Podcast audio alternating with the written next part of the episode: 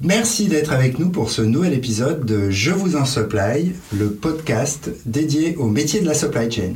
Je demande à mon invité de laisser au vestiaire sa casquette de promoteur d'une entreprise et de nous parler de son parcours. Et, à travers ce voyage, de nous parler des différents métiers qui s'offrent aux acteurs de la supply.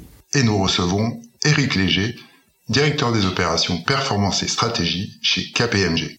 Euh, dans ton parcours, j'ai vu que tu avais euh, plusieurs fois été euh, confronté à la mise en place et à la réalisation de schémas directeurs. J'aimerais que tu expliques à nos auditeurs novices qu'est-ce qu'un schéma directeur? Qu'est-ce que ça veut dire? Bah, un, schéma directeur, je, vais partir d'un exemple, comme ça, ça sera, ça sera plus simple pour, pour l'expliquer. je vais repartir d'un exemple dans, dans l'automobile. Ben, dans l'automobile, euh, on construisait des schémas de directeurs à, euh, à 10, ans, enfin 5 à 10 ans.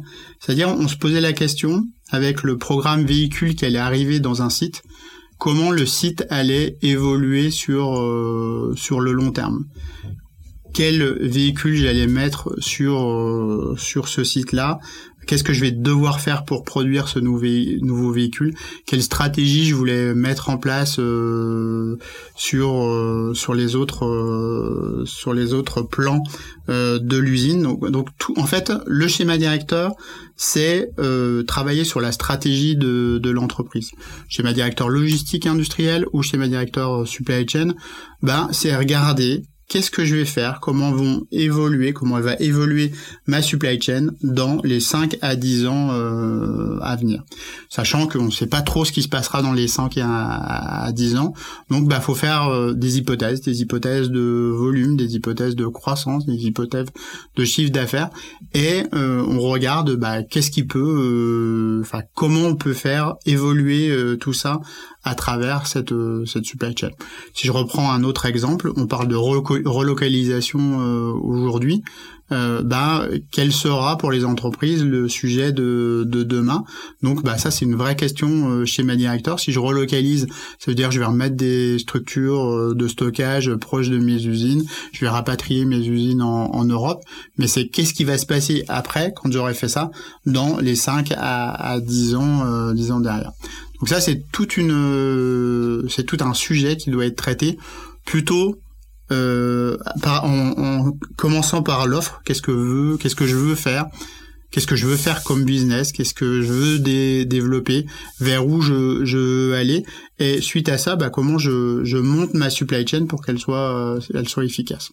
Donc c'est plutôt des, un, un sujet euh, avance de phase, euh, je dirais, qui permet de déterminer la, la, la route à suivre, euh, enfin une trajectoire en tout cas, euh, parce qu'après on sait très bien que toutes les, les stratégies évoluent euh, au fil du temps suivant ce qui, ce qui peut se passer. mais c'est quelle est la, la, trajectoire que je vais mettre en place pour faire évoluer ma supply chain? C'est la, la, vision euh, la vie d'hélicoptère. c'est ça, c'est la, vie, la vision long terme. Voilà, par exemple, on sait que les centres-villes vont être bientôt plus accessibles aux camions. Euh, bah c'est comment euh, demain euh, quand moi je suis dans une boutique au milieu de, de Paris je fais pour livrer de mon entrepôt à, à cette boutique là mon réassort toutes les nuits pour pouvoir livrer mes, mes mes rayons et que les clients puissent acheter de la marchandise. Bah ça c'est c'est une question qu'on a traitée il y a il y a trois ans maintenant pour une grande enseigne commerciale euh, et c'était pour pour 2000, 2027, 2025, 2027. Donc voilà des sujets qu'on peut traiter sur sur sur le long terme en, en supply. C'est vraiment stratégique. Mais cette stratégie, bah après, elle fait découler toute la supply chain. Euh... Oui, parce qu'il y a de l'inertie. Exact, ça, exact. C'est ça la chose, enfin, que ce soit usine, entrepôt, etc. Il y a de l'inertie. Euh, il y a de l'investissement. Euh, il y a de l'investissement. Il y a un projet. Euh, il y a une validation des, des budgets euh, aussi derrière. Il y, a, énormément de choses et généralement, ça se fait pas. ça se fait pas comme ça. Donc ça prend un peu plus de un peu plus de temps. Mais c'est important, hein, c'est important d'avoir pour les entreprises, c'est important d'avoir cette vision-là, une vision euh, schéma directeur.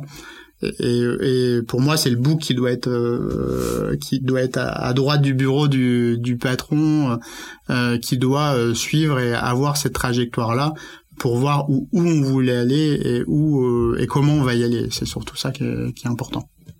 D'accord. On évite les grandes les grands coups de gouvernail à droite. Voilà. Généralement, euh, ça consomme du conseil, mais c'est pas c'est pas le, le, conseil euh, le conseil efficace. Euh. Enfin, on l'a vu pendant les périodes tendues telles que le tel que le Covid. Hein.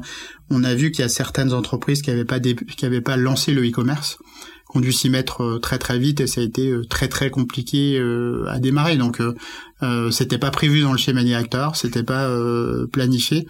Peut-être parce qu'il n'y avait pas de, schéma directeur, mais en tout cas, euh, bah, ça a manqué et la mise en œuvre a été euh, très compliquée par rapport aux, aux entreprises euh, qui l'ont fait, qui l'ont fait dans l'urgence.